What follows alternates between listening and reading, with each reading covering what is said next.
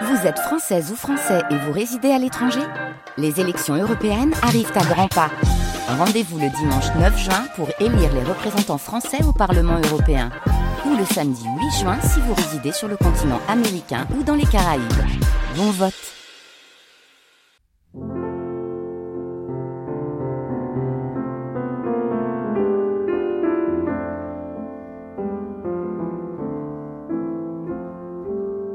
Les nuits de France Culture.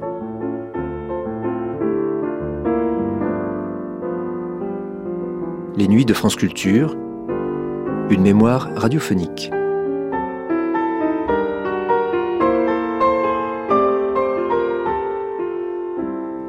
Un magazine mensuel, quatre années durant, proposait aux auditeurs de France Culture, 50 ans après les faits, une histoire de la Première Guerre mondiale. Le 25 novembre 1967, il était question de l'armée d'Orient dans le conflit, du premier projet d'une union yougoslave, des divergences, des oppositions souterraines, des traités secrets. L'affaire n'était pas simple. Mais cette émission et la chronologie des événements devraient permettre de comprendre ce qui s'est passé en 1917 et par la suite et jusqu'à tout récemment dans l'histoire de l'Europe.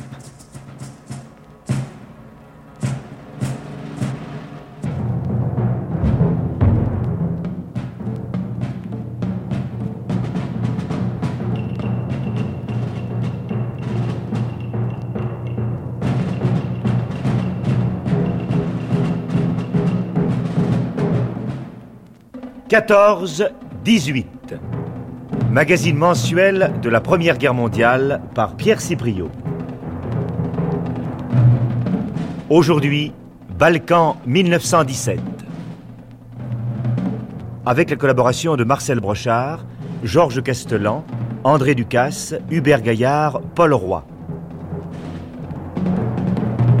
Avec une chronologie des événements interprétée par Paul-Émile Débert, sociétaire de la Comédie Française, René Clermont, Jean-Roger Cossimon, Patrice Galbeau, Jean Péméja, Georges Carmier, Gaëtan Jor, Jean Brunel.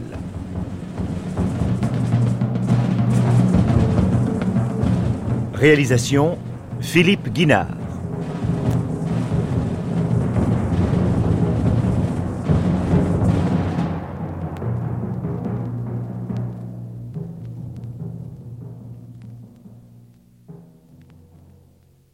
Cette émission de la série 14-18 va être consacrée à l'histoire du front tenu par l'armée d'Orient en 1917.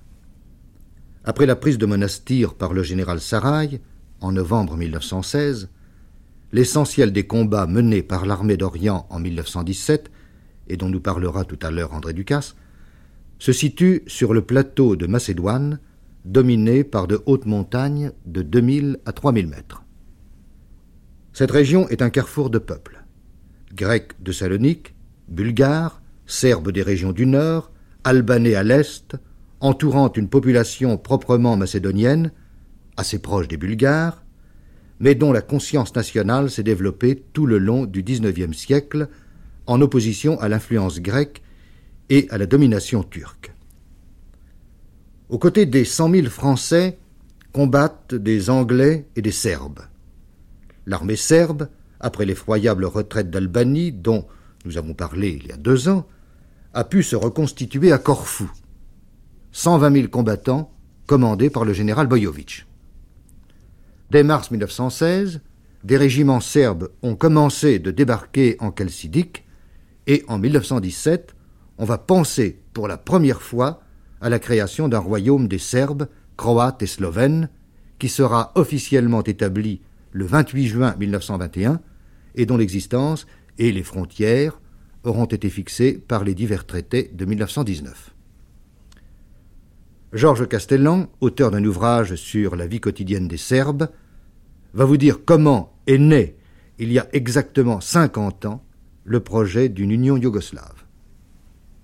Pour les Slaves du Sud, l'événement décisif de l'année 1917 est le pacte de Corfou signé dans cette île le 20 juillet entre le Premier ministre de Serbie Nikola Pašić et le leader croate, le docteur Ante Trumbic.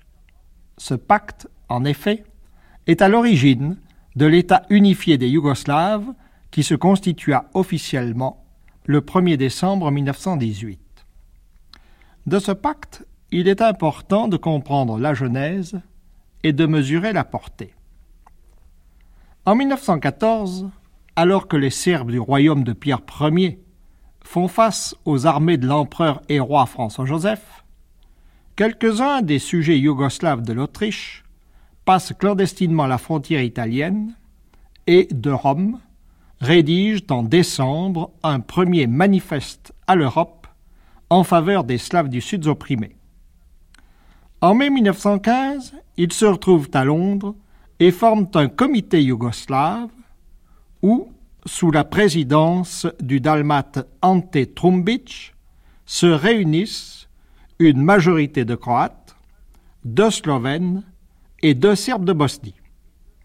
Mais l'autorité de ce comité est précaire et il faut que le ministre de Serbie à Paris s'interpose pour faire parvenir son manifeste aux gouvernements alliés. De plus, et bien vite, des oppositions se font jour entre Serbes et Croates.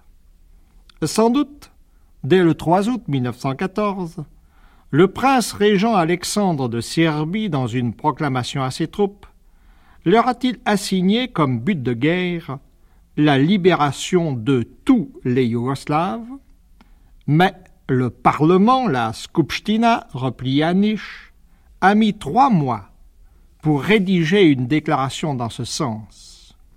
Et l'on raconte que l'on avait oublié les Slovènes. Quoi aurait dit Pachic. Ah oui, nos frères slovaques. En 1916, la Serbie est tout entière occupée par l'ennemi après une héroïque retraite qui a conduit le roi, le gouvernement et l'armée dans l'île de Corfou. Le docteur Trumbic expose alors, à l'écho de Paris, que l'avenir est à une Yougoslavie orientée vers l'Adriatique et dans laquelle entrera la Bulgarie qui conservera la Macédoine. On conçoit la fureur des Serbes et dans l'homme enchaîné, Clémenceau écrit Il y a trop de finesse dans cette diplomatie à double face on voudrait que nous, Français, nous trahissions les Serbes. Heureusement pour la Yougoslavie, les finesses des leaders sont submergées par le sentiment populaire. Les colonies yougoslaves, essentiellement originaires des pays de l'Autriche-Hongrie et qui sont nombreuses aux États-Unis ou en Argentine, vibrent au heurt comme au malheur de la Serbie et acclament le roi Pierre Ier. D'autre part, l'Italie a obtenu des alliés pour prix de son entrée en guerre contre les puissances centrales, au traité secret de Londres en mai 1915, l'Istrie et la Dalmatie. En somme, c'est le démembrement de la Yougoslavie représentée par le Comité de Londres. Enfin, à Paris, les Serbes sont les seuls Yougoslaves que l'on connaisse et le peuple français a compati à leur calvaire.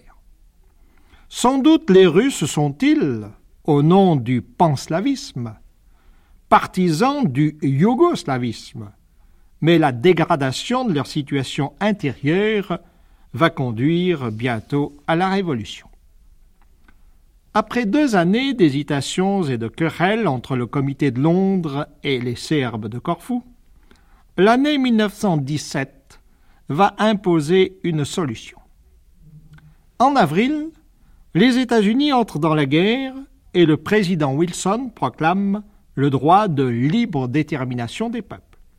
Encore faut-il que ces peuples se présentent sur l'arène internationale autrement qu'en deux fractions rivales. Quant à Kerensky, le nouveau maître de la Russie, il définit parmi ses buts de guerre démocratiques l'affranchissement et l'union des Yougoslaves.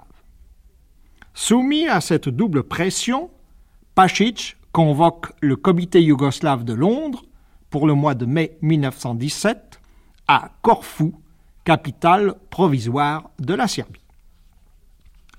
Les discussions furent longues et difficiles. Deux conceptions fondamentales se heurtaient. Celle des Serbes appuyés sur leur sacrifice depuis trois ans, et pour qui la solution du problème yougoslave ne pouvait se trouver que dans une reconstitution du royaume agrandi et aménagé.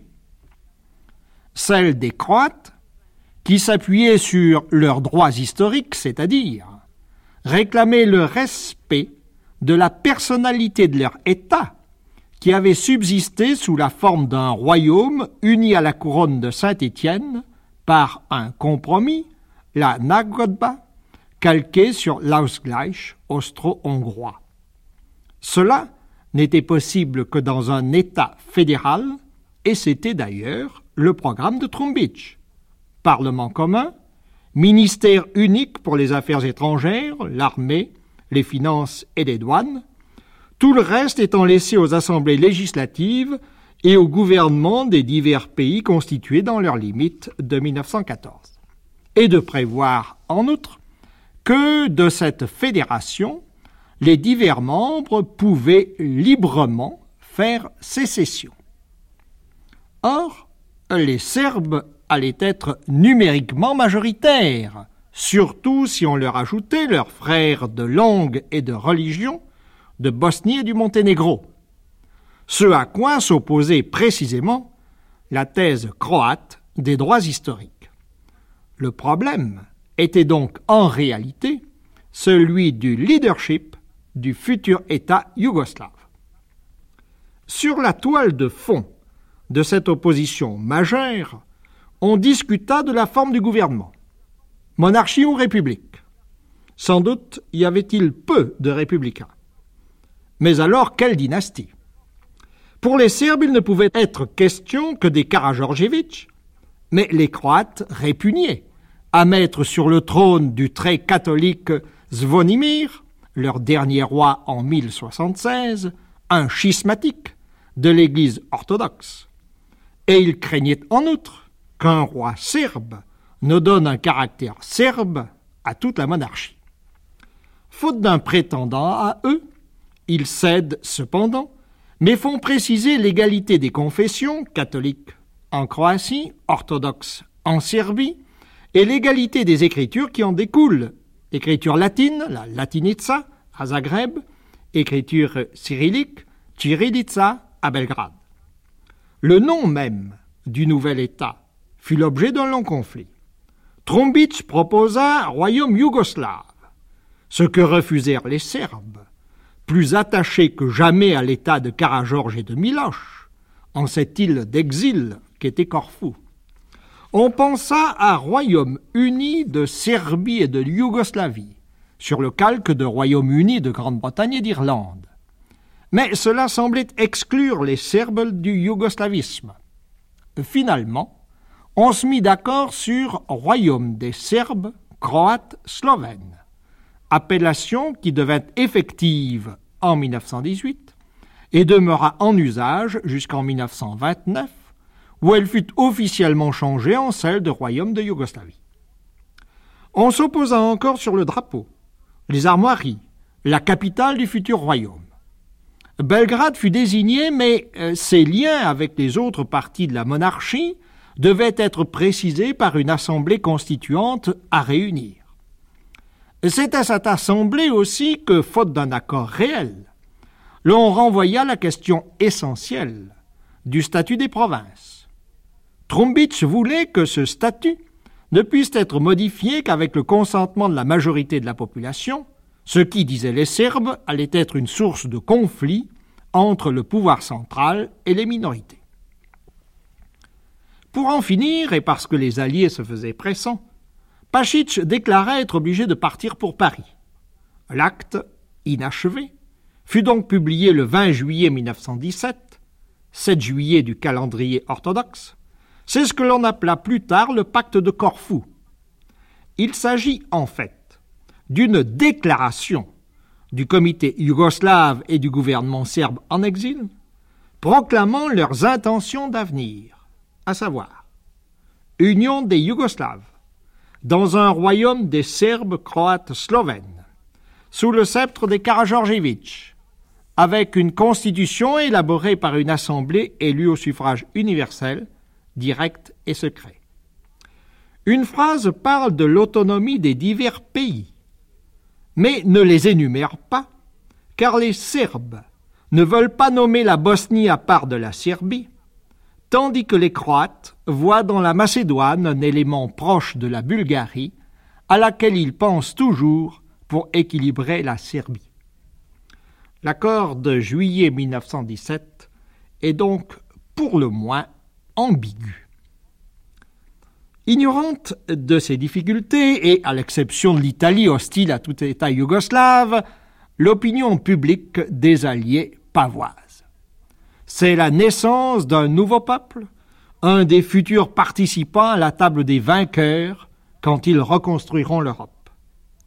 Mais l'on peut se demander avec l'historien de la Yougoslavie Émile Aumont.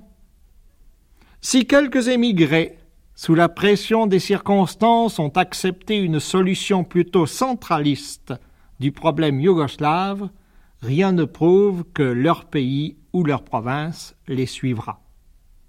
La route vers la Yougoslavie est encore semée d'écueils.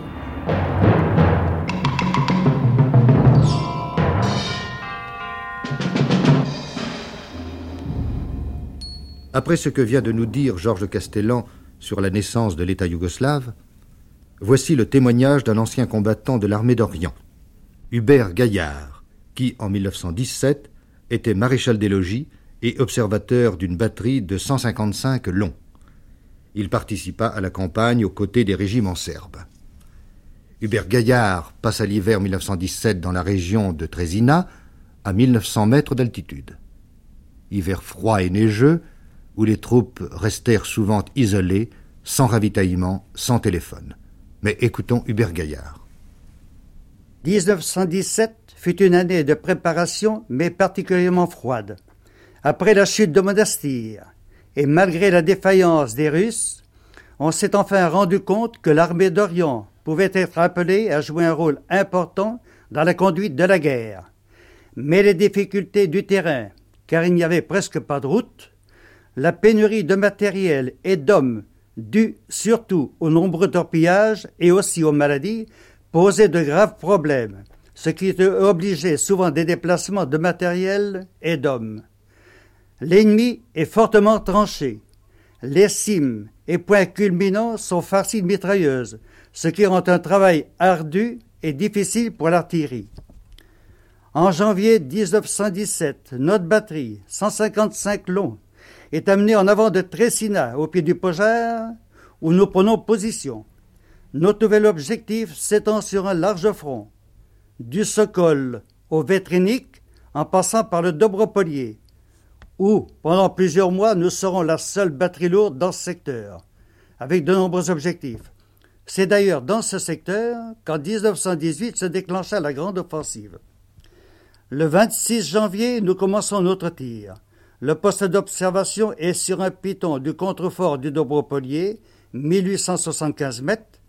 La neige a déjà fait son apparition, et nous l'aurons pendant plusieurs mois. Pour y accéder, il faut vaincre bien des difficultés. En février, la neige étant tombée plus abondamment, atteint la hauteur d'un homme. Notre ravitaillement qui s'effectuait tous les deux jours est rendu impossible. Mon téléphoniste et moi-même sommes bloqués par la neige. Et pendant huit jours, après avoir épuisé nos réserves, nous n'avons plus de vivres. Plus de communication avec notre batterie. Les lignes téléphoniques coupées.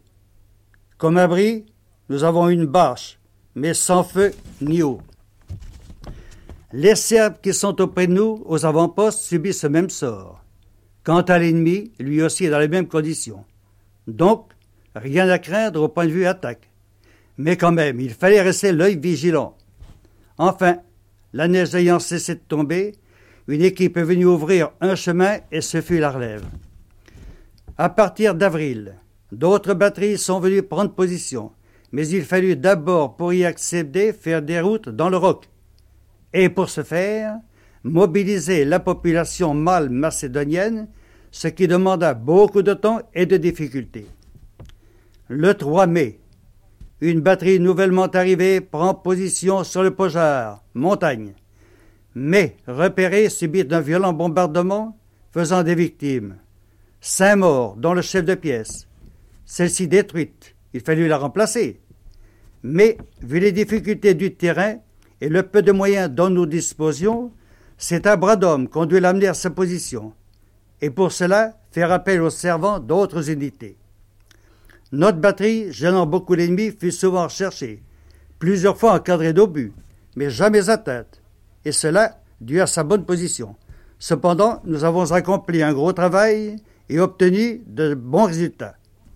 Nous avons occupé cette position jusqu'au 20 avril 18, date à laquelle notre batterie fut transportée dans le secteur de Gevgeli jusqu'en juin 1918. Nous avons admiré la résistance, l'amitié, la bonne camaraderie de nos camarades serbes, cherchant toujours à nous faciliter notre tâche, mais il faut reconnaître que nous avions en face de nous un ennemi résistant et aussi très combatif, et c'est pourquoi les combats furent si durs et si opiniâtres.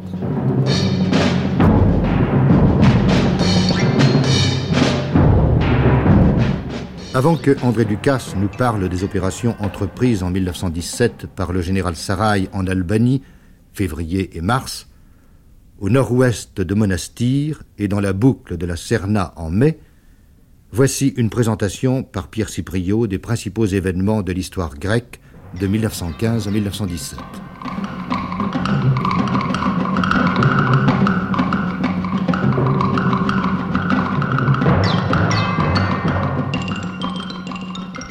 Programme va être consacré à la campagne de l'année 1917 sur le front balkanique.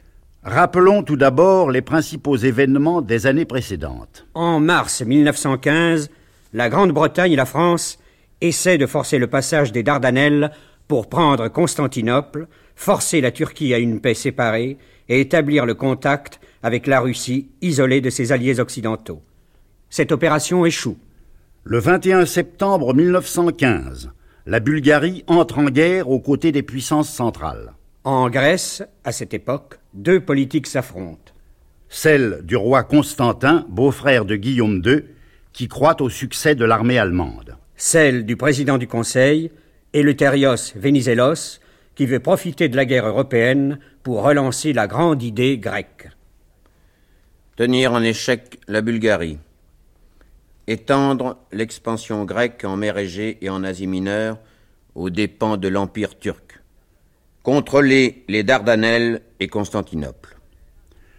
Le grand dessein de Venizelos est très populaire en Grèce. Et en jouant cette politique d'expansion, Venizelos espère gagner sur le plan intérieur contre le roi Constantin qui veut maintenir un régime autoritaire.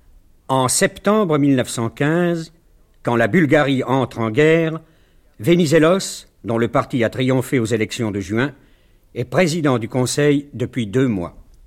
Aussitôt, il fait jouer le traité qui unit la Serbie à la Grèce en cas d'attaque de la Bulgarie. À une forte majorité, la Chambre athénienne approuve le programme d'aspiration nationale de Venizelos. Mais il faut encore décider le roi Constantin.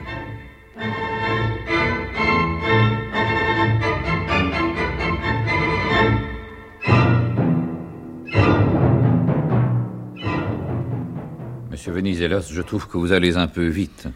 Pour ne rien perdre de notre force, on doit agir vite. La situation est délicate. Il faut d'abord chercher à s'y reconnaître. Je crois qu'il est très facile de s'y reconnaître. Si nous restons neutres, nous allons laisser les Bulgares écraser les Serbes, écraser nos alliés. Nous ne reculerons pas. Nous ne pouvons pas reculer. Si les Bulgares et les Serbes veulent se battre, c'est leur affaire. Mais le traité qui nous lie à la Serbie? Monsieur Venizelos, la Grèce n'est tenue d'intervenir aux côtés de la Serbie que dans le cas d'attaque par la Bulgarie seule. Cette fois, nous avons en face de nous la Bulgarie, mais aussi l'Allemagne et l'Autriche. Il ne faudrait pas tomber dans l'orgueil des responsabilités. Il s'agit ici du réflexe normal de défense qu'oppose un État dès qu'il est menacé sur un point qu'il estime essentiel. Vous savez, le miel des principes, le sucre des promesses. Le devoir est toujours le devoir.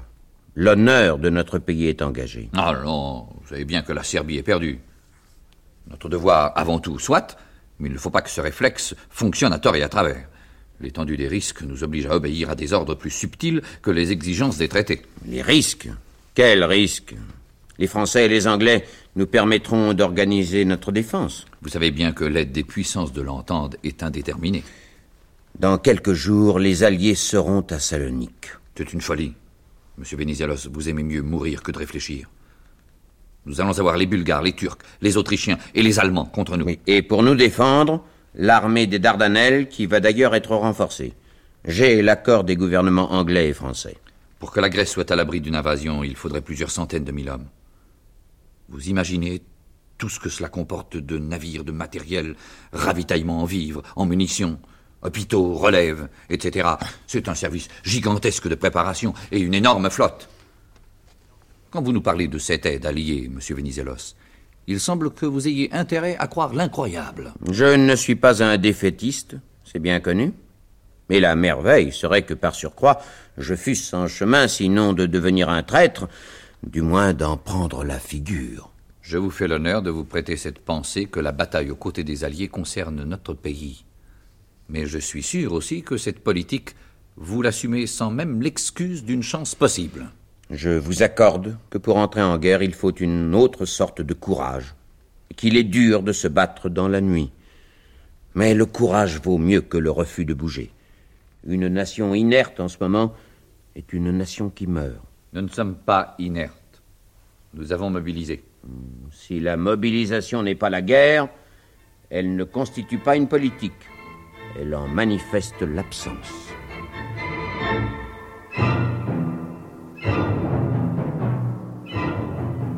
Au mois d'octobre 1915, quand les Alliés débarquent à Salonique, Eleuthérios Venizelos a dû démissionner. Pourtant, le roi Constantin n'ose pas s'opposer à la violation de la neutralité grecque par le corps expéditionnaire franco-anglais. Il nomme à la tête du gouvernement, en remplacement de Venizelos, Alexandros Zaimis, favorable aux Alliés. Mais dès le 3 novembre 1915, des séances tumultueuses ont lieu à la Chambre. M. Venizelos se déchaîne contre le roi Constantin. Il lui reproche l'offense qu'il inflige à l'esprit patriotique de son pays, de céder à la peur et d'enfermer la nation grecque dans un dilemme sans issue. Zaimis doit démissionner. Il sera remplacé par M. Skouloudis, beaucoup plus docile aux ordres de la royauté. Dès cette date, novembre 1915, la sécurité des troupes anglo-françaises est compromise, puisque l'armée grecque peut, du jour au lendemain, se retourner contre elle.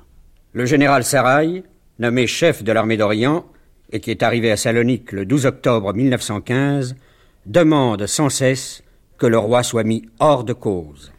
À Paris, dès le mois de janvier 1916, un congrès groupant les membres des colonies helléniques à l'étranger dénonce l'attitude antinationale du roi. Ce comité adresse aux gouvernements alliés de pressants mémoire pour que cesse la supercherie d'une Grèce neutre au milieu des combats. Pendant ce temps, l'armée d'Orient se trouve jetée sans rien dans un pays dépourvu de tout, écrit André Ducasse dans Balkan 14-18. Elle doit se battre à Salonique presque autant qu'à Démir Kapou. Le mot d'ordre du gouvernement athénien faire tout pour gêner les Français, tout en conservant la courtoisie la plus raffinée. Pendant toute l'année 1916, une guerre sourde est engagée par l'autorité militaire grecque contre le corps expéditionnaire allié. Destruction du pont de Demir Hissan, qui assurait le ravitaillement des troupes alliées opposées aux Bulgares en Macédoine orientale. En avril 1916, la garnison grecque, qui tient le fort de Rupel sur la route de Sofia, abandonne le terrain aux troupes bulgares sans opposer une grande résistance. Alors, toute l'armée alliée de Macédoine est menacée. Malgré les avertissements envoyés par le général Sarai, à Paris, on juge mal la situation et on ne voit pas l'importance de ce front lointain. Pour beaucoup, c'est un point isolé, détaché de la grande bataille qui se livre à Verdun. La complexité des opérations se perd dans le détail. Le drame où se trouve plongée l'armée Sarai, malgré les grands succès de 1916 dont nous avons parlé l'an dernier, semble la mauvaise humeur d'un front un peu délaissé. Pourtant, en juin 1916, les Alliés se décident à agir. Une force navale est envoyée au Pirée, sous les ordres de l'amiral Moreau.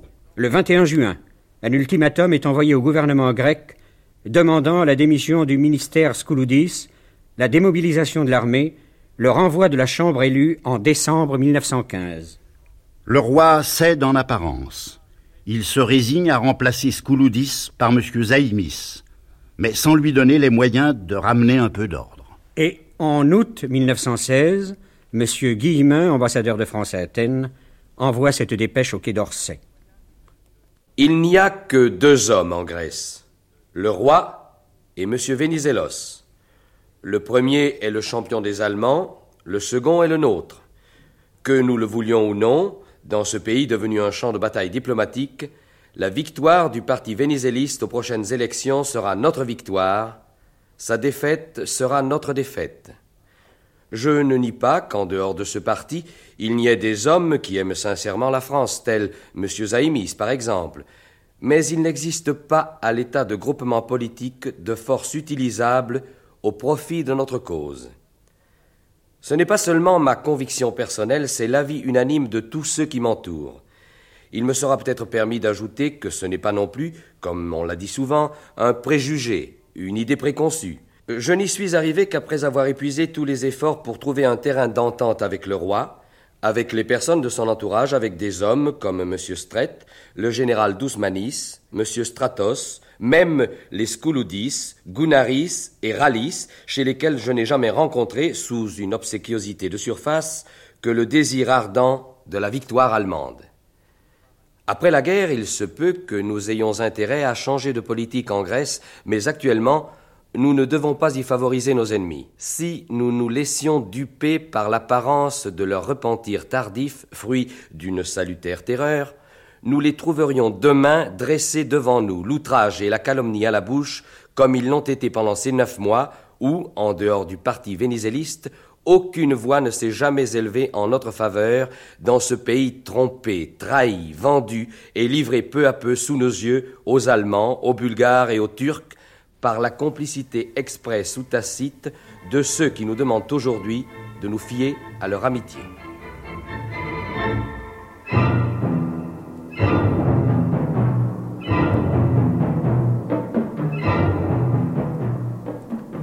À l'automne 1916, imaginons un dialogue entre un Grec, favorable aux Alliés, et un observateur français sur la situation politique et militaire en Grèce. Monsieur Zaïmis a accepté votre ultimatum, la Chambre dissoute. Et la démobilisation? C'est délicat.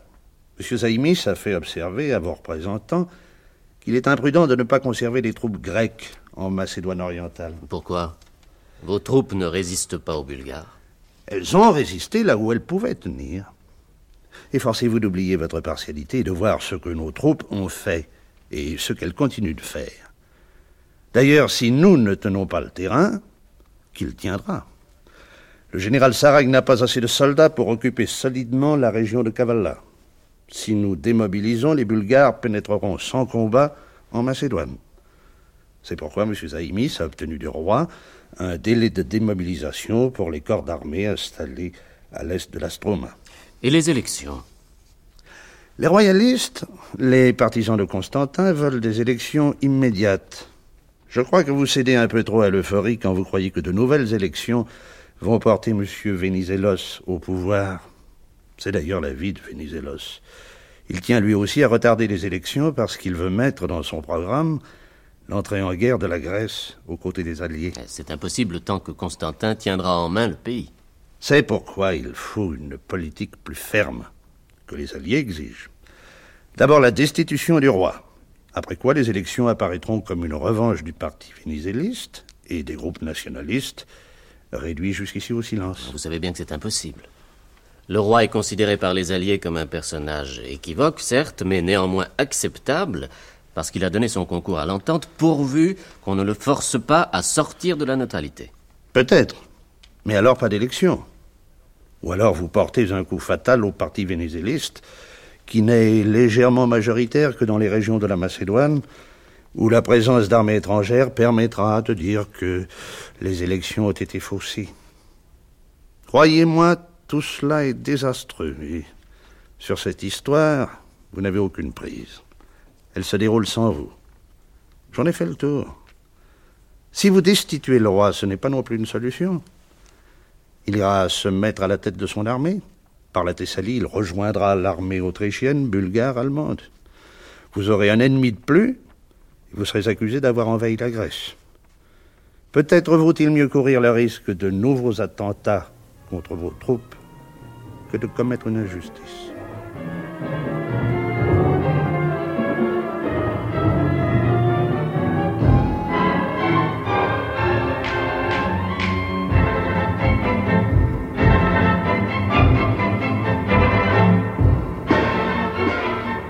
À l'automne 1916, les Alliés essaient de mettre fin aux menaces qui pèsent sur l'armée de Salonique. L'amiral d'Artige du Fournay reçoit les pleins pouvoirs pour surveiller en Grèce la police, les postes et télégraphes, les ports, les chemins de fer. À la tête du gouvernement grec, M. Zaimis, démissionnaire, est remplacé par M. Kalogéropoulos, qui, comme son prédécesseur, sans être hostile aux Alliés, veut les empêcher d'être les plus forts et de dominer toute la vie politique grecque. Mais comme rien n'est jamais résolu, rien n'aboutit à rien. Tout recommence simplement. Et Kalogéropoulos est bientôt remplacé par M. Lambros, nettement germanophile. Aussitôt, en riposte, l'amiral d'Artige du Fournay exige le contrôle des armes, des voies ferrées, des ports, des ouvrages fortifiés et de la flotte. Vénizelos quitte Athènes où sa vie est menacée. C'est la constitution de deux Grèces. Vénizelos se rend en Crète, puis dans les Cyclades et à Mytilène. Avec l'amiral Koundouriotis et le général d'Anglis, il forme un triumvirat, une armée de 60 000 hommes élevés qui va rejoindre l'armée des Alliés à Salonique. L'armée de Salonique était alors en plein combat. Et le 17 novembre, le général Saraï et le prince Alexandre font leur entrée à Monastir, la première ville prise par les Alliés au cours de la guerre 14-18.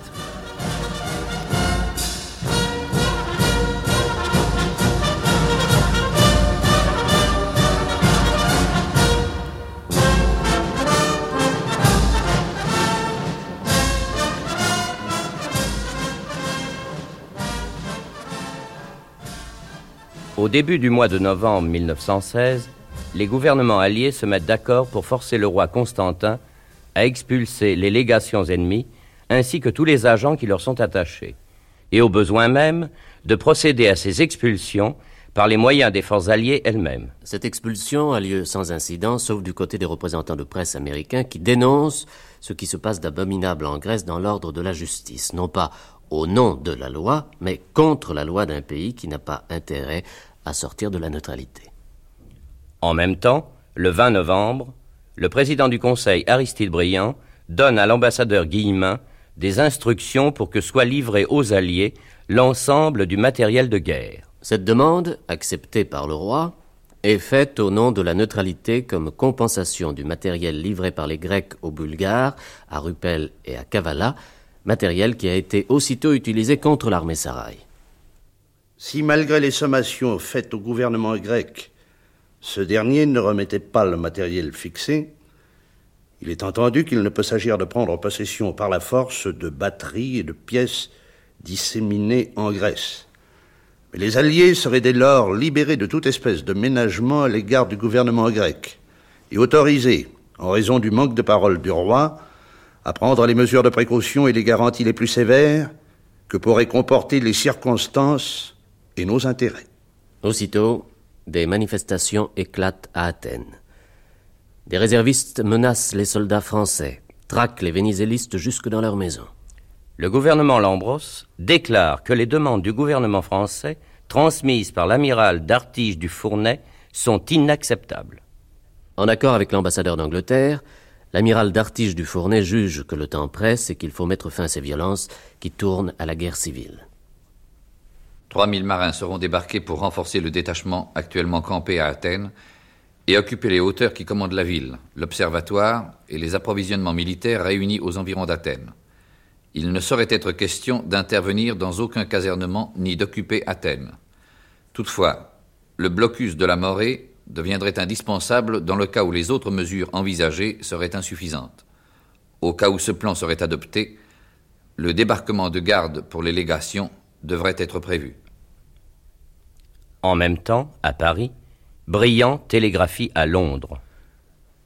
Le président du Conseil, ministre des Affaires étrangères, a l'honneur de faire savoir à son Excellence Lord Bertie of Thame que le gouvernement de la République a autorisé l'amiral d'Artige du Fournay à prendre les mesures envisagées par lui, c'est-à-dire l'occupation du Pirée, des hauteurs de l'observatoire et des arsenaux.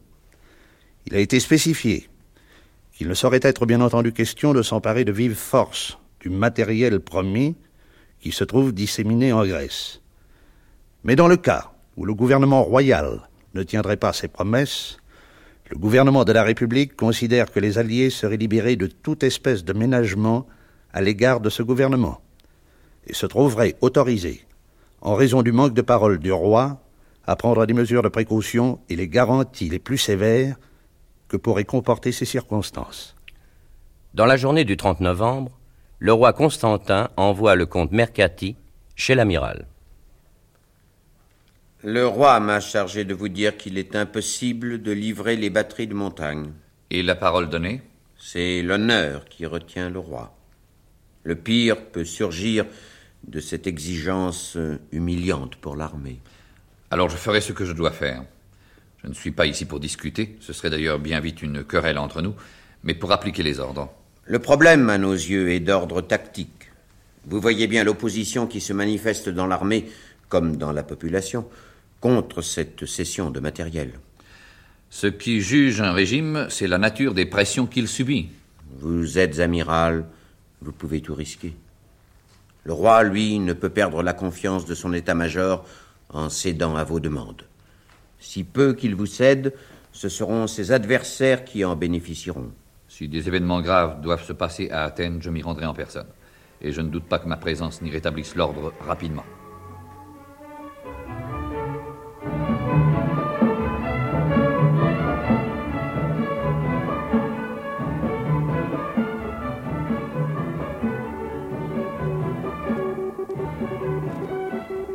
Athènes, nuit du 1er décembre 1916.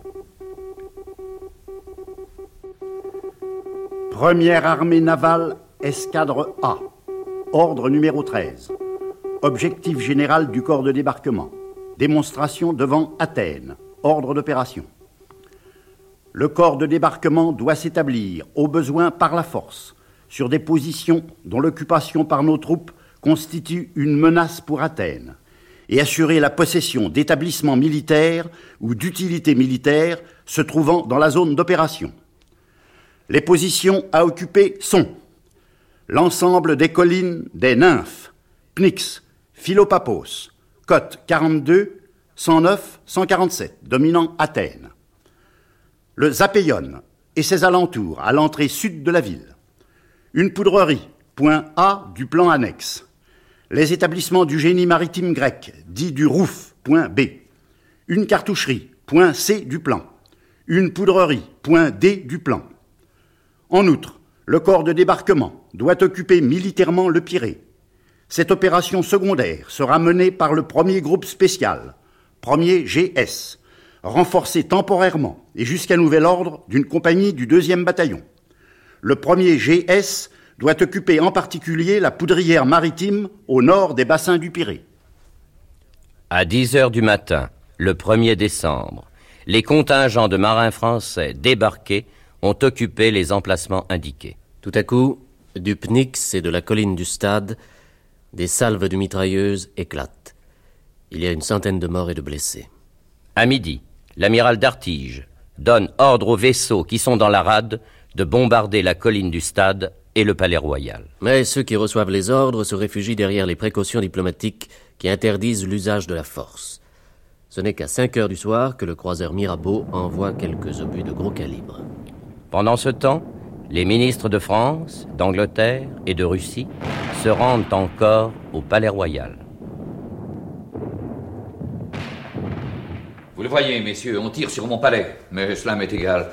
Mes enfants sont dans la cave et moi je n'ai pas peur. Qu'est-ce que vous pouvez faire Bombarder Athènes Faites-le non Vous n'aurez pas mon armée. Elle est en dehors de la ville, tandis que moi je peux réunir 100 000 hommes en Thessalie. Il n'est pas question de l'armée, mais d'Athènes. La ville est livrée à l'émeute. C'est votre faute.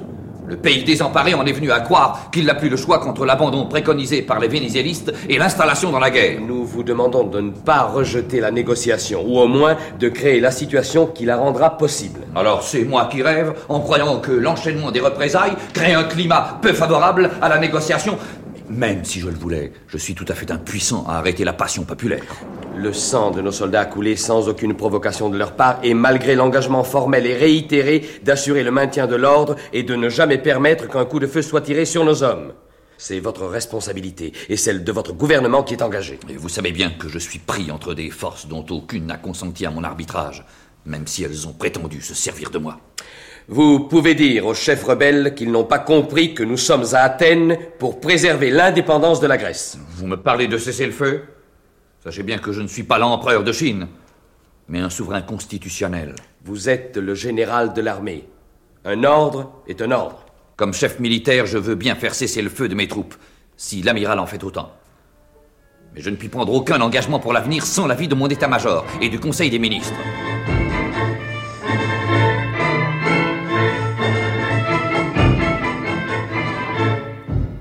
Le 2 décembre, dans la nuit, les marins de l'amiral d'Artige, escortés par les troupes grecques, rentrent pour s'embarquer à bord de leur bateau, au milieu d'une foule hurlante de réservistes tirant à tort et à travers. Les demeures des vénizélistes sont investies et attaquées, les mitrailleuses postées dans les rues. On fusille, arrête, lynche tous les adversaires politiques.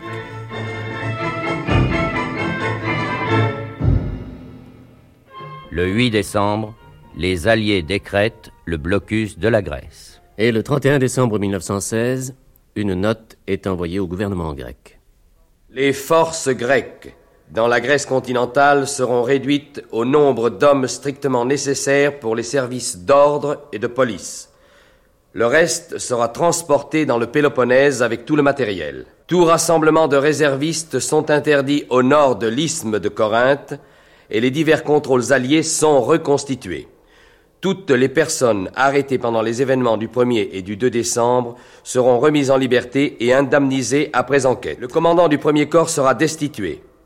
Le gouvernement grec présentera des excuses formelles aux gouvernements alliés et les drapeaux britanniques, français, italiens et russes seront solennellement salués sur une place publique d'Athènes en présence du ministre de la Guerre et de la garnison rassemblée. Le blocus sera maintenu jusqu'à satisfaction accordée sur tous ces points.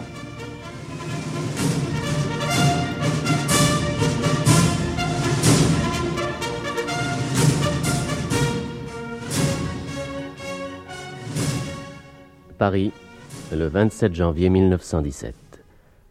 À la Chambre des députés, Aristide Briand, président du Conseil, répond à des interpellations sur les affaires grecques. Messieurs, quand on voit la Grèce, quand on voit son roi, l'entourage de celui-ci, ses chefs d'état-major, on se dit comment un grand pays comme la France, réuni à la Russie et à l'Angleterre, ayant avec ces deux puissances un corps expéditionnaire formidable, n'a-t-il pas pu imposer sa volonté? Mais, messieurs, ce sont les moyens d'exécution qu'il faut envisager. Le premier geste vers ce but, quelle devait en être la conséquence prévue sur laquelle nos agents nous renseignaient? Le roi serait parti se mettre à la tête de son armée. Il aurait, par la Thessalie, rejoint les armées autrichiennes, bulgares, allemandes. C'était certain. Rien n'était plus facile. On m'a reproché d'avoir gardé une confiance absolue dans le roi Constantin et dans une possibilité de collaboration avec lui. C'est cet espoir de collaboration qui était plutôt partagé par tous nos alliés. Il l'était même par M. Venizelos, après l'épreuve qu'il avait subie, et à laquelle il espérait toujours qu'une autre pourrait succéder, en sens contraire. Votre attente a contribué à prolonger et à compliquer les difficultés d'une situation déjà grave et difficile par elle-même. Le 1er décembre 1916, nous avons entrepris des démarches énergiques appuyées sur une force réelle. Tout cela pour faire votre compliment au roi Constantin et le laisser en place. La France peut être justement fière d'opposer une attitude généreuse envers une Grèce détournée de ses devoirs. Nous avons voulu aller à l'extrême de la patience pour rester attachés à nos traditions et ne pas faire tomber sur un petit peuple la faute de ses gouvernants. Les mots ou les ultimatums qui ne sont pas appuyés par la force n'ont aucune portée. Et nos démarches multiples n'ont eu jusqu'ici pour effet que de nous affaiblir.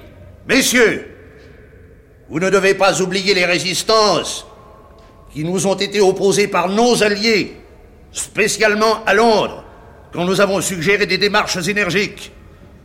C'est à des refus constants et formels que se sont heurtées nos demandes successives de débarquement de troupes, de bombardement, de déchéance du roi, d'action militaire préventive en Thessalie. Nos efforts sont le plus souvent restés impuissants devant ces résistances. L'attitude de l'Italie, qui à un moment s'était écartée de nous, ne pouvait pas non plus faciliter notre tâche.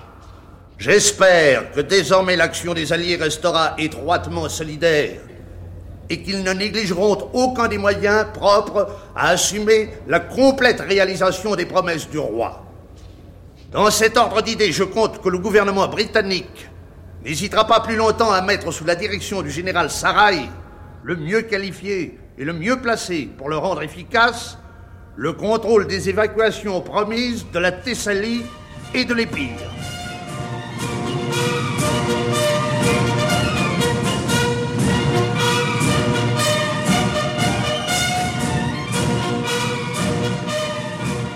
19 avril 1917. Une conférence interalliée à la gare Saint-Jean de Maurienne décide d'exiger l'abdication du roi Constantin.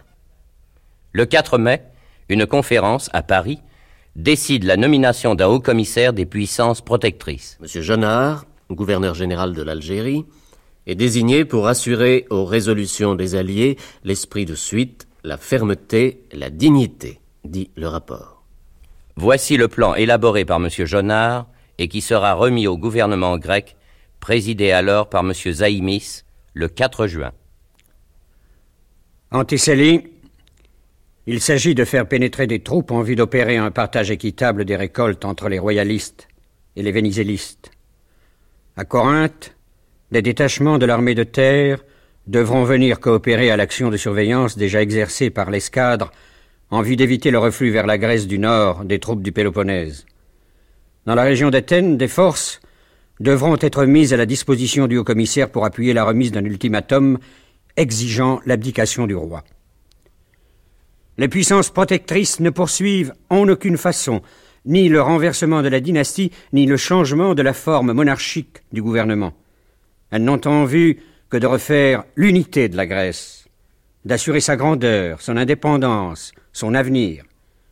Il s'agit là de décisions irrévocablement arrêtés et dont j'ai mission de demander l'acceptation immédiate.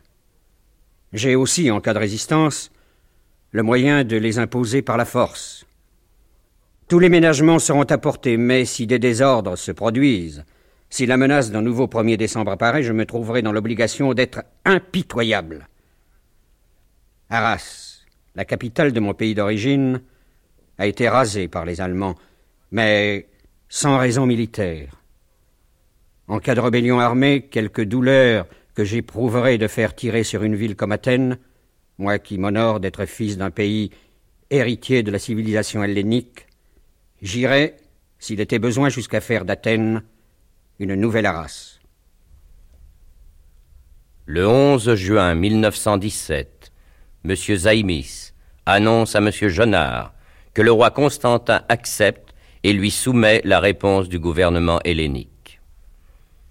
Monsieur le haut-commissaire, la France, la Grande-Bretagne et la Russie, ayant réclamé par votre note d'aujourd'hui l'abdication de Sa Majesté le roi Constantin et la désignation de son successeur, le sous-signé, président du Conseil des ministres, ministre des Affaires étrangères, a l'honneur de porter à la connaissance de votre Excellence que Sa Majesté le Roi, soucieux comme toujours du seul intérêt de la Grèce, a décidé de quitter avec le prince royal le pays et désigne pour son successeur le prince Alexandre. Veuillez agréer monsieur le haut-commissaire, les assurances de ma haute considération. Le 24 juin 1917, M. Jonard rend visite au roi Alexandre. Il demande la convocation de la Chambre de 1915, le retour de M. Venizelos au pouvoir. Le 27 juin, Venizelos rentre à Athènes.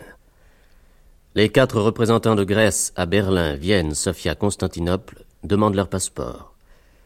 Et M. Politis, ministre des Affaires étrangères, explique que le gouvernement de la défense nationale de Salonique ayant déclaré la guerre aux empires centraux, ce même gouvernement se trouvant être celui de la Grèce unifiée, est en guerre pour tenir ses engagements envers la Serbie.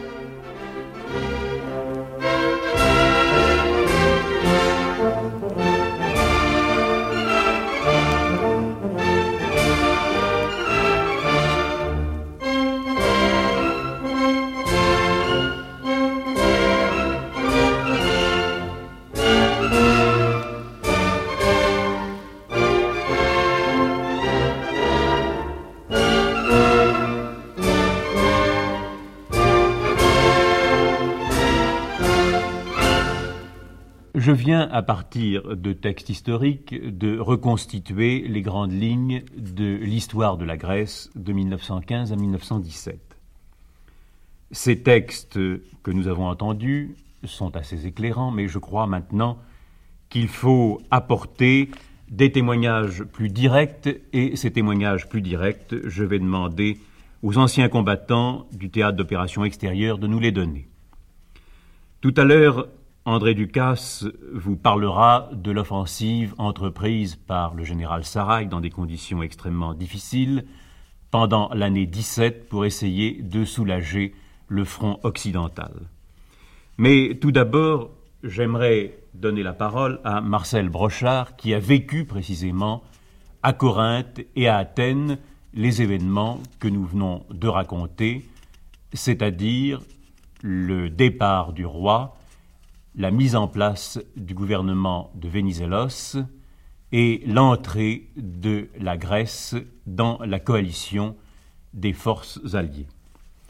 Eh bien, j'aimerais tout d'abord, Marcel Brochard, que nous vous présentions à nos auditeurs. Je crois que vous appartenez à la classe 1914 et vous vous êtes engagé avant l'appel de votre classe. Avant la guerre.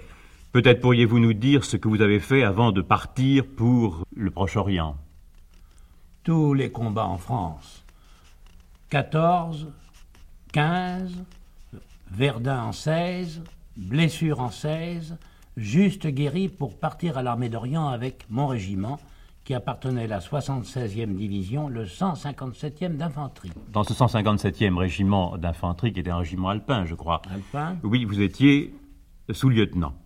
Alors, tout à l'heure, euh, je l'ai dit à l'instant, André Lucas nous parlera de votre campagne pendant l'hiver 1917. Ce fut une campagne extrêmement dure, extrêmement dure par les conditions même dans lesquelles vous vous trouviez, c'est-à-dire l'absence de ravitaillement, le froid, euh, des routes extrêmement difficiles. Des combats. Et quelle est l'impression que vous laisse quand même cette époque de votre vie militaire? Nous étions beaucoup à plaindre parce que c'était très dur. Mais tout de même, il fallait penser à nos amis de France, à nos camarades du front français qui en subissaient beaucoup d'autres. Les, attaques de 17, le chemin des dames, par exemple, étaient infiniment plus cruelles que nos attaques du front des Balkans. Il fallait bien tenir sa place aux Balkans. Mais euh, nous avons eu, nous, au 157, à travers tous ces combats de 1917 et de 1918, nous avons eu une éclaircie à travers l'orage. Nous avons eu une chose heureuse qui nous est arrivée absolument par hasard. C'est un voyage pour nous combattants, pour nous simples soldats d'infanterie. Un voyage heureux, où ça À Corinthe et à Athènes. Eh bien, précisément, je crois que nous pourrions maintenant nous placer vers le 10-11 juin 1917, au moment où vous prenez le bateau pour partir, je pense, pour une direction qui à l'époque vous était inconnue. Absolument inconnue. Et qui en fait était le canal de Corinthe. Alors je vous laisse la parole, dites-nous comment vous êtes parti, ce que vous avez vu, et ce que vous avez fait au bord de ce canal de Corinthe. Quand on nous a embarqués à Salonique sur ces bateaux, nous avons tous pensé qu'on allait faire un nouveau débarquement au Bosphore. Et cela a été notre crainte, parce que tout le monde savait à ce moment-là quel échec a été la guerre des Dardanelles.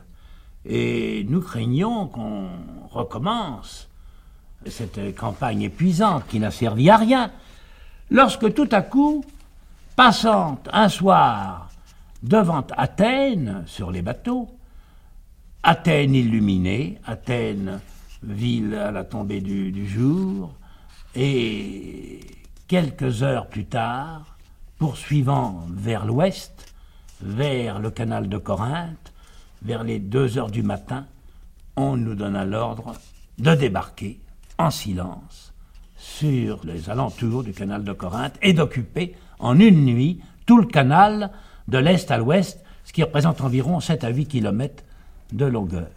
Alors je rappelle à nos auditeurs que le mois de juin, c'est l'époque de l'ultimatum de Jonard, donc c'est le moment où les Alliés sont décidés à obtenir une décision coûte que coûte du gouvernement grec. Maintenant, quel était l'intérêt de ce canal de Corinthe et pourquoi vous a-t-on conduit ainsi à occuper ce canal et à le garder pendant plus d'un mois? Le canal de Corinthe sépare le Péloponnèse de l'Attique et dans le Péloponnèse, en raison des contrats, des, je crois que ce sont les accords de Rome qui ont obligé les Grecs, l'armée grecque, de rester massée au Péloponnèse, sans combat bien entendu, euh, pour ne pas gêner les arrières de, de, sur les Balkans. Et ça, euh, c'était important. L'armée grecque à ce moment-là, au Péloponnèse, comprenait 80 000 fusils, 100 mitrailleuses et 45 batteries. Et cette troupe qui s'est trouvée tout à coup, en une seule nuit, prisonnière, pour ainsi dire, grâce au canal de Corinthe et à sa faible largeur, s'est trouvée prisonnière d'un seul régiment français. Oui, votre régiment. Alors, comment avez-vous vécu Dans quelles conditions avez-vous vécu? Bien sûr qu'on a craint tout d'abord une attaque de cette armée grecque. Et quelles auraient été les conséquences graves si les Grecs nous avaient attaqués? Nous aurions été tout à fait en infériorité, nous aurions été battus sans, sans nul doute. Mais n'oublions pas que euh, Jonard, la flotte, la flotte, les flottes alliées étaient devant Athènes, le général Saraï et son commandement, les ordres qui sont venus du grand QG allié de Paris et de Londres ont obligé Constantin à donner des ordres pour qu'il n'y ait pas combat. Maintenant, il faut dire aussi que cette armée d'Orient, d'abord à Salonique, avait pris l'habitude de vivre en camp tranché, et je crois que sur ce canal de Corinthe, vous avez su pratiquer toutes les règles de la guerre de tranchées et vous protéger au maximum. Bien entendu. Ça n'a pas servi, il n'y a pas eu un seul coup de fusil tiré. Le 14 juin, on nous prévient la veille au soir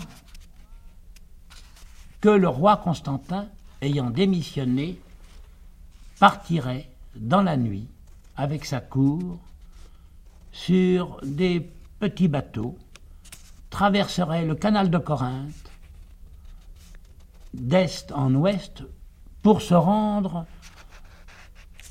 en Italie. Le bateau est passé vers les 4h30 du matin, c'était le Sphactéry, un yacht, à bord duquel se trouvait Constantin, Sophie, la sœur de Guillaume, et tout feu allumé, suivi de quelques autres petits bateaux également tout feu allumés parce que des ordres ont été donnés aux sous-marins allemands de ne pas attaquer ces bateaux qui étaient sous la domination un peu de Guillaume. Oui, parce qu'il faut rappeler que Constantin était, par sa femme, le beau-frère de Guillaume II. Quelle impression avez-vous eue quand vous avez vu passer ce roi? D'abord, vous saviez que c'était Constantin qui passait dans ces oui, bateaux? nous le savions et nous étions contents de savoir qu'un roi, pour ainsi dire, un peu ennemi, pas tout à fait, mais quand même, euh, allait pouvoir avoir la vie sauve d'abord et que la révolution telle qu'elle se présentait pour la Grèce allait se faire sans une goutte de sang. Et de ça, nous étions certainement contents. Bon, alors à partir de ce moment-là, l'occupation du canal de Corinthe était devenue chose inutile puisque la Grèce était ralliée à un gouvernement vénizéliste, qu'on allait forcer le jeune roi Alexandre à prendre des décisions et à déclarer la guerre à l'ensemble des puissances centrales, je crois qu'il faudrait que vous nous racontiez comment vous êtes allé de Corinthe à Athènes, puisqu'il fallait évidemment que des troupes françaises prennent pied sur l'ensemble de ce territoire grec, et en particulier à Athènes, qui avait été le lieu de tant d'agitation depuis un an et demi. Au bout de deux ou trois semaines de garde au canal de Corinthe, nous sommes partis sur Athènes à pied, 70 kilomètres par Mégara et Éleusis. Et très chaud, nous ne marchions que la nuit, euh, portant nos bagages, les hommes portant le sac, les mulets surchargés de matériel. Et nous sommes arrivés à Athènes un beau matin, le 16 juillet, à l'aube, et nous avons occupé les uns l'acropole et moi-même le Lycabette. J'étais commandant du Lycabette. Nous n'avons encore là pas eu de combat, aucun combat pas eu à tirer. Les troupes du roi étaient devenues vénizélistes. L'opinion avait totalement changé. Dans Athènes, nous avons été bien accueillis par tous, par toutes.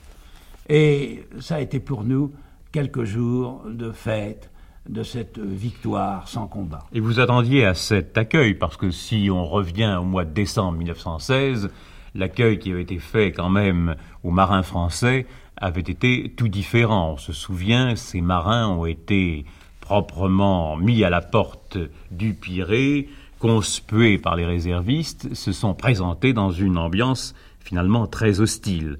Seulement, vous nous dites, je suis arrivé le 16 juillet, il faut rappeler peut-être ici une cérémonie à laquelle vous n'avez pas assisté, qui était le 14 juillet, le 14 juillet 1917, qui a été l'occasion d'une grande manifestation à Athènes en faveur de la France. Alors comment expliquez-vous que ce pays, finalement si favorable à l'entente, si disposé à accueillir les troupes françaises pendant des mois, a été travaillé par une opinion qui était au service des puissances centrales. On pourrait dire revirement de l'opinion, mais je ne crois pas, car en fin de compte, tout le peuple grec était vénizéliste. Et n'était resté autour du roi qu'une partie de l'armée, qu'un état-major, que les familles royales ou proches qui étaient restés pour Constantin et pour Sophie. Mais l'ensemble du pays et la campagne, les pays de campagne que nous avons traversés étaient tous vénizélistes et c'est pourquoi nous avons été si bien accueillis. D'ailleurs, il faut dire avec quelle facilité Vénizelos a pu mobiliser ce pays et dès le 10 août, les classes de recrues de 1916 et 1917 ont commencé à combattre aux côtés des Alliés. C'était une armée finalement importante pour ce front d'Orient où les effectifs étaient assez réduits. C'était une armée qui atteignait 50 000 hommes. Et on arrivera très rapidement à une armée de 150 000 à 200 000 hommes. Cette armée grecque, vous l'avez vue, comment était-elle? Nous l'avons vue. Pas très bien organisés, mais valeureux ils étaient ces Grecs, et braves. Et d'ailleurs, nous le savons, par les combats qui ont eu lieu en l'année suivante, en 1918, au mois de septembre, les divisions grecques ont participé aux attaques, à l'attaque générale totale des Balkans pour la victoire finale. Combien de temps êtes-vous resté à Athènes? Quinze jours. Et ensuite? Et nous sommes repartis aux tranchées. Nous sommes repartis aux tranchées de Monastir à 1248 et nous avons repris notre poste de garde au Balkan avec la misère, avec le vin résiné, avec des poux et avec tout ce que c'est et tout ce que connaît le pauvre soldat de l'infanterie.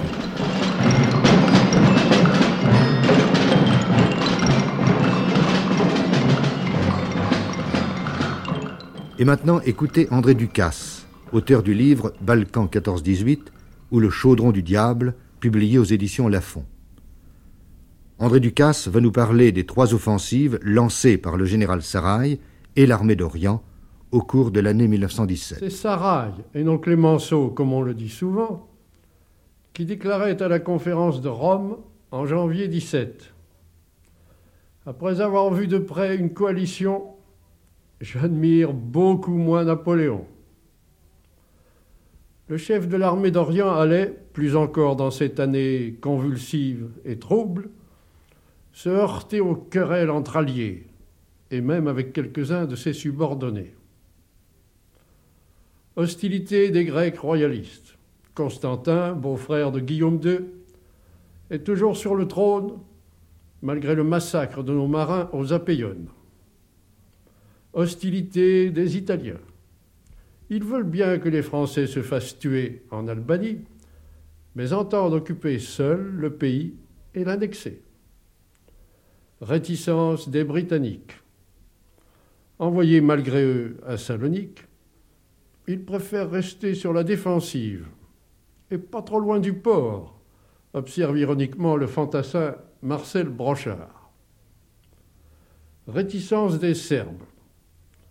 Après leur grand espoir d'octobre 16, ils sont retombés à plat et trament un complot contre le prince Alexandre.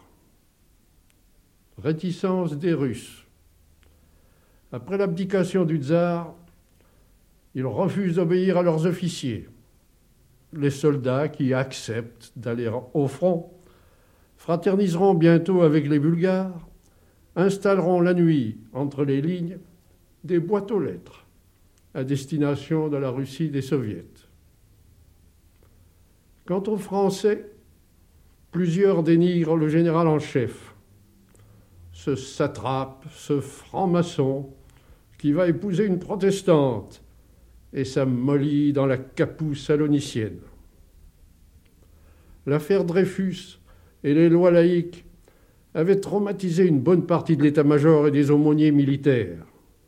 L'union sacrée était loin d'avoir balayé toutes les rancœurs et petitesses.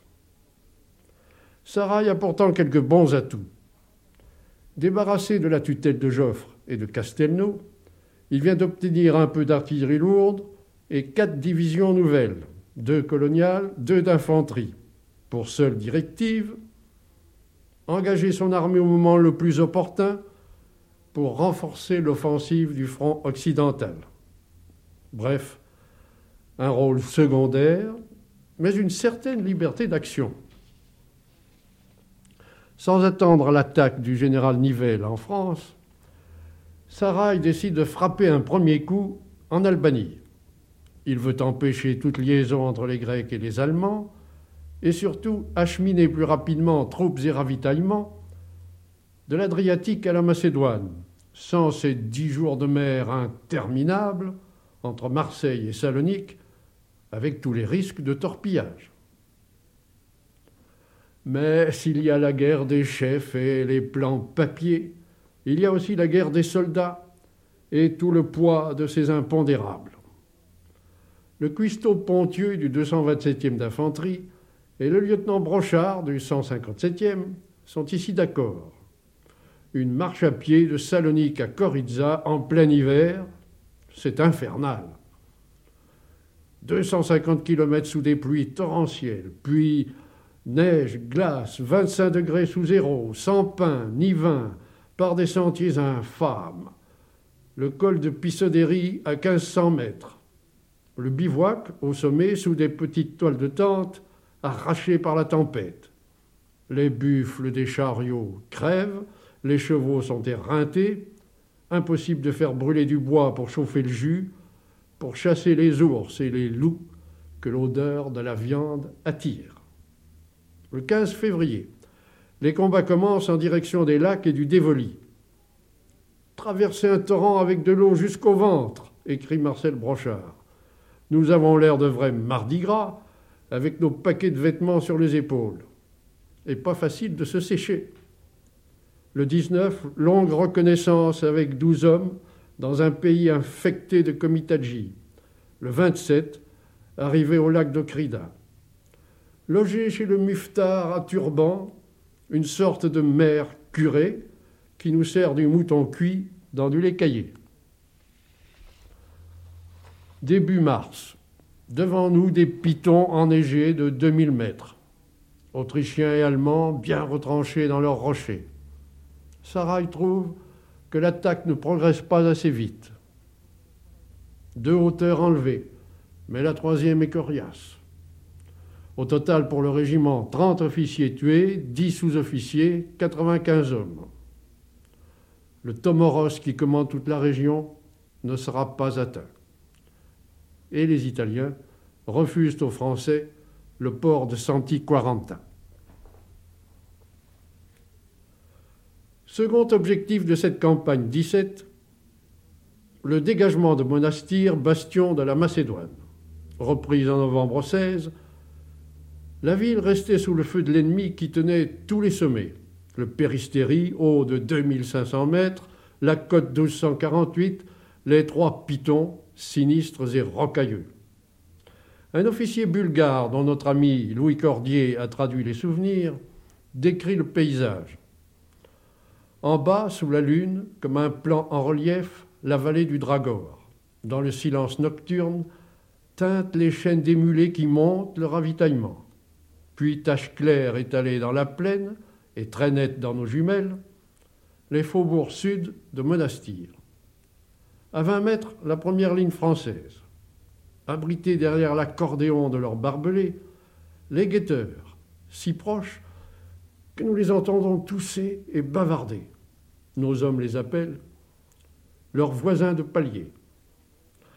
Bref, les centraux ont partout position dominante, une bonne artillerie réglée par les Allemands, entre autres deux pièces de 240 longs et des 75 achetées jadis au Creusot par le roi Ferdinand. Le 15 mars, la piétaille attaque sous des rafales de neige 372e d'infanterie de Belfort, 8e coloniale. En dix jours, on parvient à s'emparer des premières pentes du Péristérie de 1248 du monastère de Kirklina. On prend 16 mitrailleuses, 2000 prisonniers. Victoire contestée d'ailleurs par l'ennemi qui ergote sur les contre-attaques et la ligne de Crète. D'autant qu'au nord de 1248, enlevé par le capitaine L'Empereur, se trouve un autre sommet de 1283 mètres, qui est assurément le vrai sommet. Rien de décisif en somme. Si bien que le 14 mai, les coloniaux devront remettre ça, après cinq jours de bombardement avec des 120 et des crapouillots à septuple empennage. Le sixième régiment bulgare du capitaine Barbarov est épouvanté. Dans un seul bataillon, 90 tués et 400 blessés. Le 16, le 34e colonial submerge le sommet, ramasse deux compagnies bulles et domine à son tour le ravin vertigineux qui plonge sur la Semnica. Mais la liaison avec notre artillerie est défaillante, ou la provision d'obus épuisée. Par contre, des tirs d'encagement de 150 bloquent dans la tranchée conquise nos quatre officiers et leurs 110 marsouins, impitoyablement coupés de l'arrière et de leur régiment. Si bien que les vainqueurs deviennent les vaincus, prisonniers de leurs prisonniers, avec lesquels ils doivent partager pinard et barres de chocolat. Non sans provoquer la méfiance d'un paysan bulgare qui n'en a jamais vu. Dis donc, Franzous, tu veux vraiment me faire manger ces pierres noires? Finalement, 1248, ou plutôt 1283, resta au Bulgare, ainsi que les trois pitons, où ils creusèrent des sapes si solides qu'elles sont encore intactes après cinquante ans. Coloniaux et Biffins continuèrent de se casser les dents sur les barbelés, et six mille tombes françaises s'alignent aujourd'hui dans le cimetière de Monastir. Le 7 octobre 1954, montant en pèlerinage aux Crêtes d'autrefois, en compagnie d'un berger macédone et d'un jeune instituteur titiste, Marcel Brochard arpenta le sommet paisible, criblé d'obus non éclatés, truffé d'ossements à fleur de sol. Le vieux berger de Snegovo, grattant la terre, découvrit la plaque d'identité du soldat Rémy Batifol, classe 15, numéro 386, Mende, Lozère. Un des jardiniers de Sarail, un des embusqués de Salonique, pour reprendre les mots malfaisants de Clémenceau. car ils ont provoqué le mépris de la métropole pour ces milliers de jeunes gens jetés loin de leur patrie dans un climat féroce et des combats meurtriers. Le 16 avril 17, en France, au chemin des Dames, Nivelle avait lancé son offensive qui devait rejeter les ennemis jusqu'à la Meuse. Le lendemain, il avait perdu 30 000 tués, 90 000 blessés et progressé de 200 mètres dans le meilleur cas. Le chef de l'armée d'Orient reçut l'ordre d'attaquer pour soulager le front français où une seconde offensive était prévue le 5 mai. Sarah choisit principalement la boucle de la Serna à l'est de Monastir. Dix kilomètres de rocailles et de pitons changés en forteresse, 1050, pitons jaunes, pitons rocheux, tranchées rouges, rochers du loup, des menhirs, des cirques de pierre où les Bulgares, depuis six mois, avaient organisé leur défense. Mais les forces françaises étaient sous le commandement du général Grossetti, le héros de la Marne et de l'Isère. On espérait percer, au moins jusqu'à Prilep et au col de la Babouna. S'il n'y a pas surprise ou écrabouillement de l'ennemi, le courage des hommes ne peut rien contre les mitrailleuses, les 105, les barbelés. Le chasseur et le lapin, disait Galtier-Boissière, et un de nos poilus. Tu sors, t'es mort. Si c'est eux qui sort, c'est eux qui est mort. Un sergent anti-bois, Marcel Hart, du 54e colonial, a récemment décrit cette offensive manquée. Le 9 mai, nous devions attaquer derrière le 56e pour exploiter le succès. Des blessés refluèrent bientôt vers l'arrière, certains à pied sommairement pansés, d'autres sur des brancards. La canonnade fit rage toute la journée. Comme j'attendais dans un trou avec deux camarades, voilà qu'une main sanglante tombe à côté de nous. D'où venait-elle? Ce n'était pas le moment d'y aller voir. L'un de nous la rejeta hors du trou, car sa vue était peu réjouissante. L'ordre vint en fin d'après-midi de nous rapprocher de la première ligne pour attaquer, notre artillerie ayant bien nettoyé le terrain. On nous dit si ça tire trop fort, on fera demi-tour. Ce qui devait arriver arriva. Les Bulgares étant toujours là, nous canardaient à leur aise. Le temps de courir 80 mètres, nous fûmes accueillis par une telle fusillade que notre capitaine nous hurla de battre en retraite. Ce furent ses dernières paroles. Mon camarade était tombé près de moi. Je le relevais tant bien que mal. À moitié inconscient, il avançait par petites enjambées, comme un automate. Mon autre main étant encombrée par mon fusil, mon bonhomme était d'un lourd à tenir, d'un lourd. Des dizaines de balles piqueraient le sol autour de nous. Ayant pu passer l'étroite et traîtresse chicane de nos barbelés, nous nous jetâmes dans notre tranchée. Mon caporal mourut peu après. Autour de moi, c'était une pagaille de gars excités ou gémissants. Quelques morts aussi rejetés sur le parapet, mais eux ne disaient rien. Le souvenir de l'un d'eux me hante. Un type à moustache blonde, allongé là depuis le matin, avec des mouches autour des yeux et de sa bouche ouverte. Au total, un tiers de ma compagnie fut tué ou blessé. Mon camarade normalien Robert Fabre, du 4e colonial, m'a écrit plus sobrement. En liaison avec les Italiens de 1050, nous ne pûmes atteindre notre objectif. 600 mètres de glacis à découvert, avec un faible appui d'artillerie sous les feux croisés de la ligne de crête fortifiée. Lourde perte, naturellement. Six mois plus tard, en novembre, au cours d'une patrouille, par une journée de brouillard, je découvris dans un ravin toute une section fauchée à l'alignement par un tir de mitrailleuse. Le sergent Marcel Pelé, qui vit toujours à Saint-Raphaël, m'a précisé que le lieutenant Fabre ramena ce jour-là le corps du capitaine Maestrassi, ou du moins ce qu'il en restait. Telle fut l'attaque de mai 17 dans la boucle de la Serna. Comme celle d'avril en France, elle laissa les pires souvenirs aux survivants, dont plusieurs se mutinèrent, notamment au 2e bis de Zouave et au 242e d'infanterie. Dès le 15 mai, Sarail avait téléphoné au ministre de la Guerre. Si la percée ne se fait pas, j'arrête sur tout le front. Pinlevé lui répondit J'approuve pleinement arrêt offensive qu'il devient impossible continuer par suite inaction persistante des Russes et des Roumains. Sans parler des Grecs de Constantin, toujours prêts à nous frapper dans le dos. Loin d'être un dévoreur d'hommes et de coloniaux, Sarail avait été placé dans une situation impossible. Le manque de matériel et de permission, le typhus, le paludisme, les torpillages en mer la compliquaient encore. À force d'énergie, avec des collaborateurs comme Hutzinger, Denain, Tuber, Vic, Michaud, Ferrare, il réussit peu à peu à remettre de l'ordre, lança une attaque réussie à Pogradec en Albanie.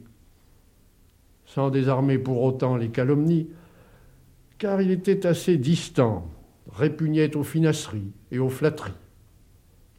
Le 10 décembre, Clémenceau, qui avait toujours été hostile à l'expédition de Salonique et voulait fusiller Briand, coupable de l'avoir décidé, télégraphia à son chef J'ai l'honneur de vous faire connaître que le gouvernement a décidé votre rappel en France. Saraï, qui transmettait à son successeur une armée de 400 000 hommes, mieux équipés et ravitaillés, débarrassés enfin de l'hypothèque athénienne, obéit en silence et débarqua seul à Toulon. Il a écrit quatre ans après J'aurais pu résumer l'œuvre de mes soldats par les paroles de Bonaparte à l'armée d'Égypte. Vous ne mourrez pas sans être vainqueur. La chose advint neuf mois plus tard, à la stupeur des Clémenceaux, qui refusa d'admettre que la victoire nous arrivait d'Orient et qu'il s'était trompé.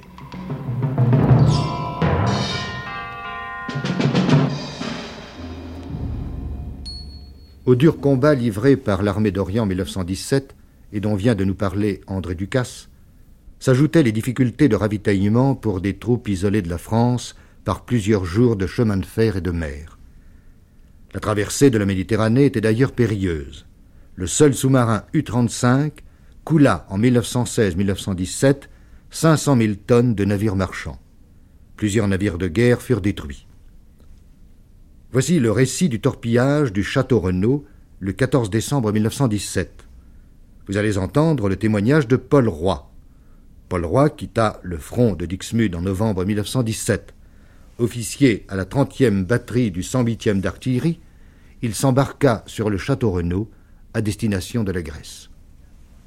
Ancien croiseur corsaire dans les eaux de la mer Rouge, le château Renaud, commandant en capitaine de frégate Janson, était affecté au transport des troupes d'Orient entre Tarente et Itéa depuis qu'il était possible d'emprunter la route sinueuse et pittoresque d'Itéa à Bralo et enfin la voie ferrée d'Athènes à Salonique. Le 13 au matin, le château Renaud, ancré dans la marée Piccolo, port naturel de Tarente, dressait devant nous sa stature majestueuse avec ses quatre cheminées et ses durs flancs d'acier. L'embarquement des mille soldats passagers se fit à neuf heures, sans aucun incident, sous les ordres du colonel de Bieuvre, commandant des troupes à bord. Il était suivi aussitôt d'une répétition générale des opérations de sauvetage en cas d'accident. Les directives que nous reçûmes alors devaient être fort précieuses puisque le lendemain nous allions assister en mer à une grande première. À quinze heures, le départ s'effectuait sous les meilleurs auspices. Le Rouen, autre transport, nous suivait. Lorsqu'après avoir salué l'escadre italienne qui mouillait dans le port et croisait devant la coque retournée du cuirassé Léonard de Vinci, le château Renaud franchit le pont tournant qui relie les deux villes de Tarente, l'une vieille cité pouilleuse aux rues étroites et malodorantes, à l'autre ville moderne, bariolée, élégante. Nous fûmes salués par les acclamations d'une foule dense, massée le long des quais, et dans laquelle nous pûmes reconnaître de nombreux camarades de l'armée française. Ils nous lancèrent une dernière fois cette ci du jour, n'allez pas là-bas. Ce cri jeté d'un air gouailleur ne nous émotionna nullement, car il nous était possible d'admirer la haute prestance du navire qui nous transportait et tout le monde avait confiance en lui. Le croiseur poursuivait alors une route qu'il connaissait parfaitement pour l'avoir suivie déjà une trentaine de fois, et lorsqu'il eut dépassé les filets deux contre-torpilleurs français, le lance-quenet et le mamelouk vinrent l'escorter l'un à tribord, l'autre à bâbord, puis jusqu'au soir un dirigeable de la marine italienne le survola, le précédant de quelques milles pour repérer au besoin signalé si quelques rôdeurs des mers se trouvaient sur notre chemin. Lorsque le soleil eut jeté ses derniers rayons sur les flots empourprés, le dirigeable fit demi-tour pour rejoindre sa base, quand il lui semblait que tout danger était écarté en cette fin de journée. Après un dîner sobrement servi au carré des officiers, où nous étions très à table, nous montions sur le pont, admirer pour quelques instants encore l'imposante beauté du paysage marin éclairé discrètement par le scintillement des étoiles qui ne nous permettait plus bientôt d'observer que les silhouettes des deux convoyeurs du Rouen. Tous les feux étaient éteints à bord, et lorsque la nuit nous enveloppa complètement, nous regagnions notre chambrée, une tourelle de 164 sets désaffectée où de simples hamacs nous servaient de couchette. À notre réveil, à l'aube du vendredi 14 décembre, par un soleil étincelant, la terre des îles grecques apparut à nos yeux. Paysage nouveau pour la plupart d'entre nous, la côte déroulait ses rives abruptes et dentelée, surplombée de collines chauves et couverte d'une végétation rabougrie. À 7h30, le croiseur doubla le cap Ducato, autrefois Leucade, laissant sur sa droite Céphalonie et Ithaque. Nous étions à ce moment réunis sur le pont arrière où le colonel Debieuvre nous faisait les ultimes recommandations au cas où nous serions contraints d'évacuer le navire. Celui-ci abordait la passe la plus dangereuse de toute la traversée, la région des îles grecques étant particulièrement propice aux embûches et la sécurité complète ne pouvait lui être assurée que lorsqu'il aurait dépassé les filets de Patras. La conférence était à peine terminée qu'une secousse formidable ébranla notre navire. Il était 8h07 heure italienne. Ses flancs d'acier se mirent à trembler, un grognement sinistre retentit de l'avant à l'arrière, et nous fûmes violemment projetés à plat pont. Puis une énorme gerbe d'eau, noirâtre, une avalanche de poussière, de charbon, quelques débris de ferraille, tout cet ensemble vint se déverser sur nous. Le Rouen, qui avait vu l'explosion, continua sa route, conformément aux ordres reçus, et lorsque ce bateau vira près de nous, nous pûmes entendre encore ce cri N'allez pas là-bas, lancé par quelques camarades installés sur le pont. Remis de notre stupeur, notre première pensée fut de nous préoccuper de la cause de cette explosion, torpille ou mine. D'un regard vers la ligne de flottaison, nous pûmes juger de suite que c'était là l'œuvre d'un sous-marin. La torpille avait porté entre deux chaufferies dans une soute à charbon, et de ce fait, le navire, hospitalier jusqu'au bout, pouvait encore permettre au plus grand nombre d'entre nous de l'évacuer en toute sécurité avant qu'il ne s'engloutît définitivement dans l'abîme. Néanmoins, les machines ayant été inondées, stoppèrent et l'éclairage électrique cessa aussitôt. Le bâtiment se maintint alors à peu près droit, légèrement incliné vers tribord et ne s'enfonçant que très lentement. Ordre n'en est pas moins donné de se rendre au poste d'évacuation. Mouvement exécuté dans le plus grand ordre, sans cri, sans bousculade. Quelques-uns s'agitent, mais ils sont l'exception. Le plus grand nombre reste d'un calme admirable, car les troupes passagères sont de celles que plus rien au monde ne saurait émouvoir. On leur fait abandonner Capote, Havresac, Godillot pour le cas d'un brusque chavirage. Quant aux ceintures de sauvetage, elles étaient caplées depuis le départ de Tarente. Dès que les petits bâtiments de l'escorte ont vu l'explosion, ils se sont précipités dans la direction d'où est partie la torpille, mais ne réussissent pas à trouver le sous-marin qui a plongé en profondeur. Un signal les rappelle bientôt auprès du château Renaud, où il est temps de procéder au sauvetage. Déjà, les radeaux ont été amenés à la mer et on commence à y prendre place. Profitant du calme, les destroyers n'hésitent pas à accoster le navire coulant bas pour embarquer tout ce qu'ils peuvent charger de rescapés. Le pont de l'un d'eux, qui a abordé à bâbord, est déjà garni de passagers. Une partie seulement de mon détachement peut encore y prendre place, Le bâtiment se remet alors en marche avant qu'il me soit permis d'y embarquer. Que faire?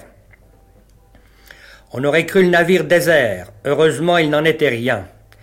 Il y avait à bord quelques officiers de marine dans l'état-major, et après de longues minutes de recherche, le hasard me fit rencontrer à l'entrepont un quartier-maître mécanicien qui allait essayer, en compagnie de quelques officiers, de mettre un canot à la mer.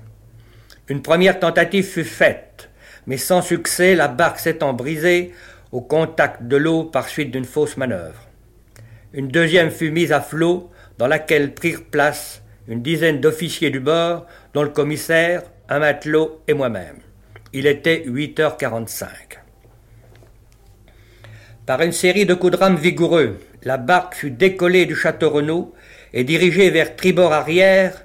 Un contre-torpilleur vint à notre rencontre, se disposant à nous recueillir, lorsqu'à 8h50 une deuxième torpille arriva à fleur d'eau et frappa à nouveau le grand blessé du même côté droit mais un peu plus à l'avant.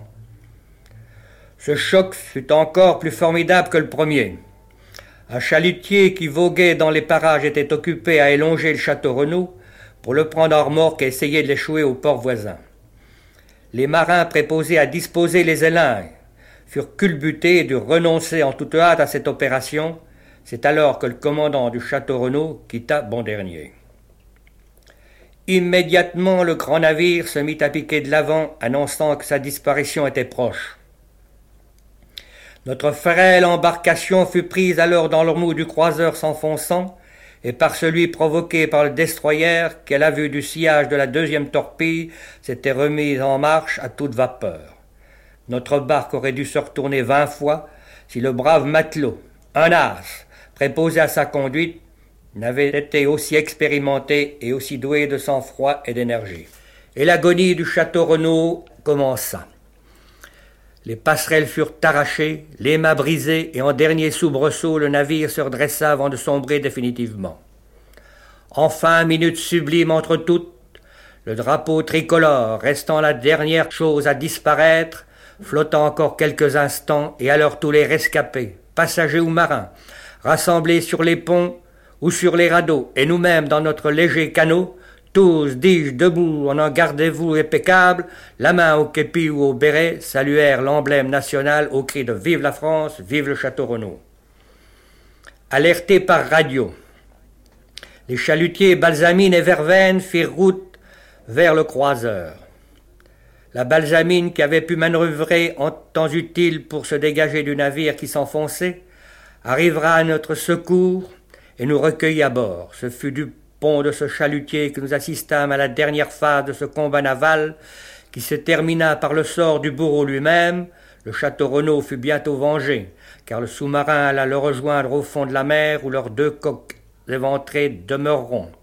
Ainsi l'une près de l'autre, dans l'éternité, le français pavillon haut comme un loyal combattant, l'allemand sans ses couleurs, en vrai pirate qu'il était.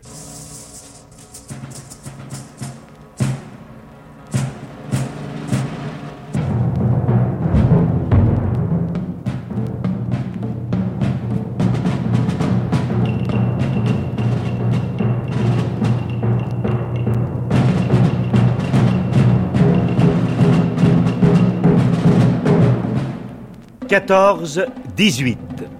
Magazine mensuel de la Première Guerre mondiale par Pierre Cipriot. Aujourd'hui, Balkan 1917. Avec la collaboration de Marcel Brochard, Georges Castelan, André Ducasse, Hubert Gaillard, Paul Roy. Avec une chronologie des événements, interprétée par Paul-Émile Débert, sociétaire de la Comédie Française, René Clermont, Jean-Roger Cossimon, Patrice Galbeau, Jean Péméja, Georges Carmier, Gaëtan Jor, Jean Brunel. Chef opérateur du son, Jean Pantaloni. Collaboration technique, Bernard Villette. Assistante, Nicole Vuillaume. Réalisation, Philippe Guinard.